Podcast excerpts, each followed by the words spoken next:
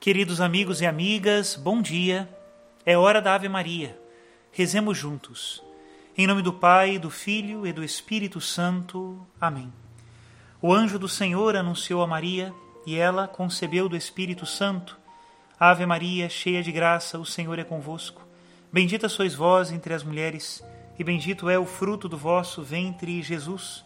Santa Maria, Mãe de Deus, rogai por nós, pecadores, agora e na hora de nossa morte. Amém.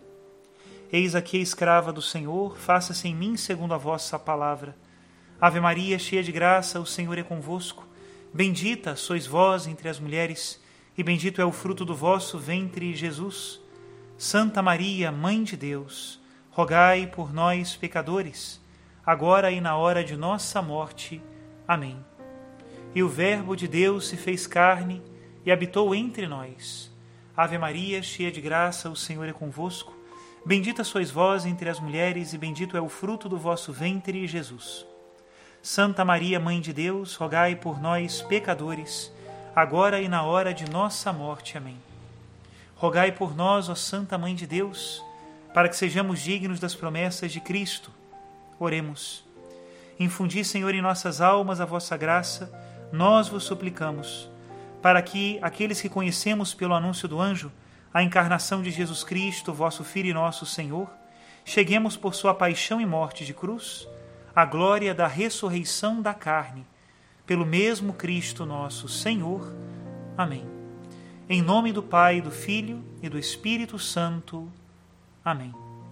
Queridos irmãos e irmãs, neste domingo, continuando a leitura do capítulo 6 do Evangelho de São Lucas, onde o Senhor nos falou das bem-aventuranças. Na semana passada, nos explicava de modo prático o mandamento da caridade. Hoje ele continua com as suas várias sentenças. Em primeiro lugar, nos fala da importância de ter bom olho para ser guia. Não é possível que um cego guie outro cego, senão os dois cairão no buraco. Mas para ter este bom olho é necessário ter a autocrítica tirar primeiro o cisco do nosso olho, para depois, então, com muita caridade e temor a Deus, tentar tirar também a trave do olho do irmão. E por último, o Senhor nos fala da importância das obras, quando diz que é pelos frutos que se conhece a árvore. E a última sentença, nós não podemos esquecê-la, porque a boca fala do que o coração está cheio. Na verdade, dar testemunho é obrigação do cristão. Aquele que crê em Cristo e acha que não precisa ser exemplo para ninguém está se auto-justificando e de má maneira, porque Jesus Cristo nos chamou a ser sal e luz para que nós sejamos também exemplos para os outros. Hoje comenta para nós o Evangelho Santo Inácio de Antioquia. Fazia tempo que eu gostaria de utilizar um texto de Santo Inácio, mas não encontrava um que se encaixasse bem com o tema do Evangelho. Hoje nós vamos ler uma parte da sua carta aos Efésios. Santo Inácio de Antioquia foi bispo na Síria, em Antioquia da Síria, discípulo do Evangelho São João. Escreveu sete cartas enquanto estava algemado e sendo levado para Roma, onde foi martirizado pelas feras. Santo Inácio, já idoso, foi jogado aos leões por ser cristão. O testemunho deste homem é vibrante testemunho de um amor a Cristo imenso que o fazia abraçar a cruz com muito gosto, porque através dela sabia que estava seguindo os passos do seu Senhor. Escutemos.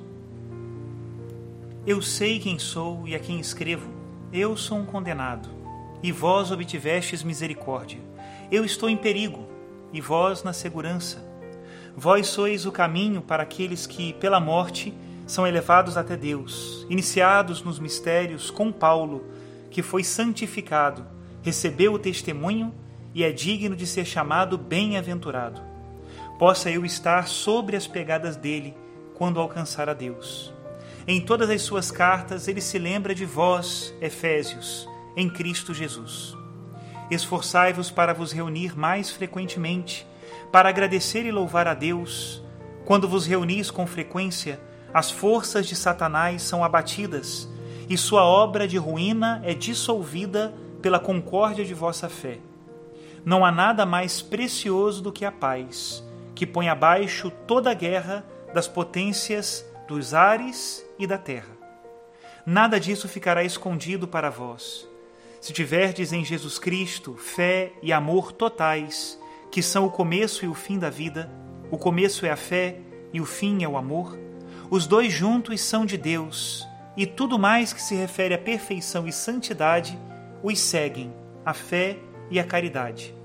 Quem professa a fé não peca, e quem possui a caridade não odeia. Pelos frutos conhecemos a árvore. Da mesma forma, os que professam pertencer a Cristo são reconhecidos por suas obras. Agora, a obra que nos é pedida não é a profissão de fé, mas que cada um se mantenha na força da fé até o fim. É melhor calar e ser do que falar e não ser. É bom ensinar se aquele que fala faz. De fato, há um único mestre, aquele que disse e era mestre. E o que ele fez, calando, são coisas dignas do Pai. Aquele que possui verdadeiramente a palavra de Jesus pode escutar também o seu silêncio, a fim de ser perfeito, para realizar o que diz ou para ser conhecido pelo seu silêncio. Nada está escondido para o Senhor, mas até nossos segredos estão junto dele. Portanto, façamos tudo como se ele morasse dentro de nós para sermos templos dele e ele próprio ser o nosso Deus dentro de nós, como o é de fato, como aparecerá diante da nossa face se o amarmos justamente. Meus irmãos, não vos enganeis. Aqueles que corrompem uma família não herdarão o reino de Deus. Com efeito, se morrem aqueles que fazem isso segundo a carne, quanto mais aquele que, por sua má doutrina, corrompe a fé em Deus, pela qual Jesus Cristo foi crucificado, essa pessoa tornada impura irá para o fogo inextinguível, juntamente com aquele que a escuta. Por isso o Senhor recebeu a unção sobre a cabeça, a fim de exalar a incorruptibilidade para a sua igreja.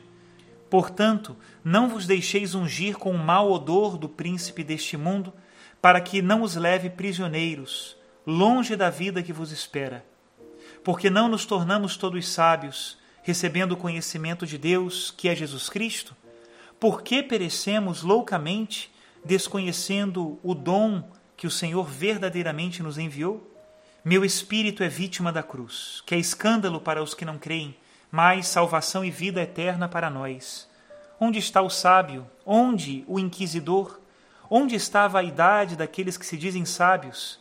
De fato, nosso Deus, Jesus Cristo, segundo a economia de Deus, foi levado no seio da Virgem Maria, da descendência de Davi e do Espírito Santo.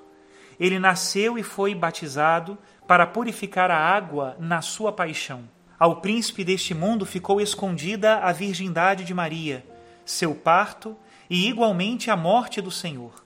Três mistérios retumbantes que foram realizados no silêncio de Deus.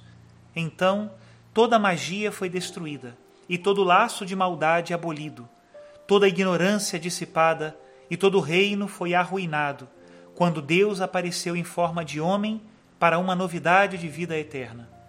Aquilo que havia sido decidido por Deus começava a se realizar. Tudo ficou perturbado no momento em que se preparava a destruição da própria morte. Irmãos, eu sou o vosso resgate. Para vós e para os que, em honra de Deus, haveis enviado a Esmirna, de onde vos escrevi, dando graças ao Senhor, amando a Policarpo como vos amo também. Lembrai-vos de mim como Jesus se lembra de vós. Orai pela igreja que está na Síria, de onde sou conduzido em cadeias a Roma, porque sendo o último dos fiéis de lá, fui julgado digno de servir a honra de meu Deus. Tende bom comportamento em Deus Pai e em Jesus Cristo, nossa esperança comum. Amém. Até aqui a citação de Santo Inácio de Antioquia, bispo e mártir, discípulo do apóstolo São João, um dos primeiros documentos dos primeiros cristãos, logo depois que a Bíblia já tinha terminado de ser escrita. Assim como este grande discípulo de Cristo, grande amigo da cruz do Senhor, aprendamos com as palavras do Senhor Jesus e também com os seus silêncios. Lembremos, Ele está no templo do nosso coração e não façamos nada que possa desagradá-lo, muito pelo contrário. amemo-nos uns aos outros, pois isso é agradável a Deus. Que Deus abençoe a todos, em nome do Pai, e do Filho, e do Espírito Santo. Amém.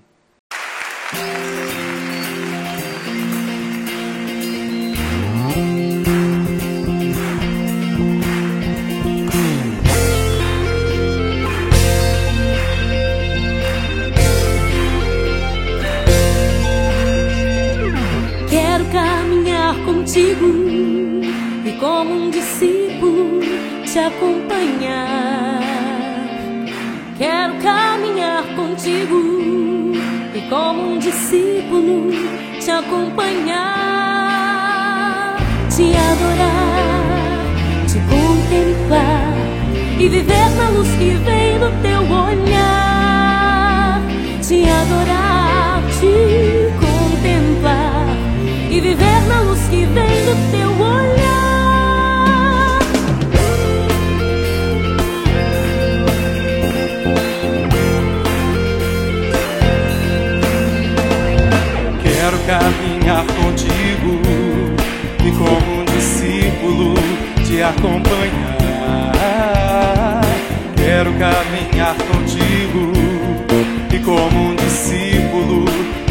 acompanhar, te adorar, te contemplar e viver na luz que vem do teu olhar, te adorar, te contemplar e viver na luz que vem do teu olhar.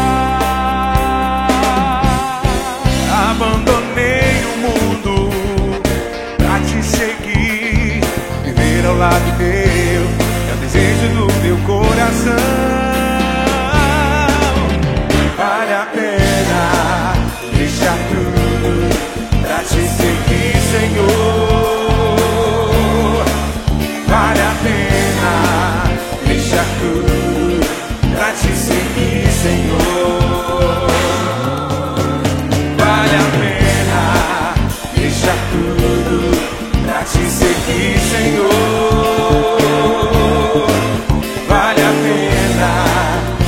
Deixar tudo pra te seguir, Senhor.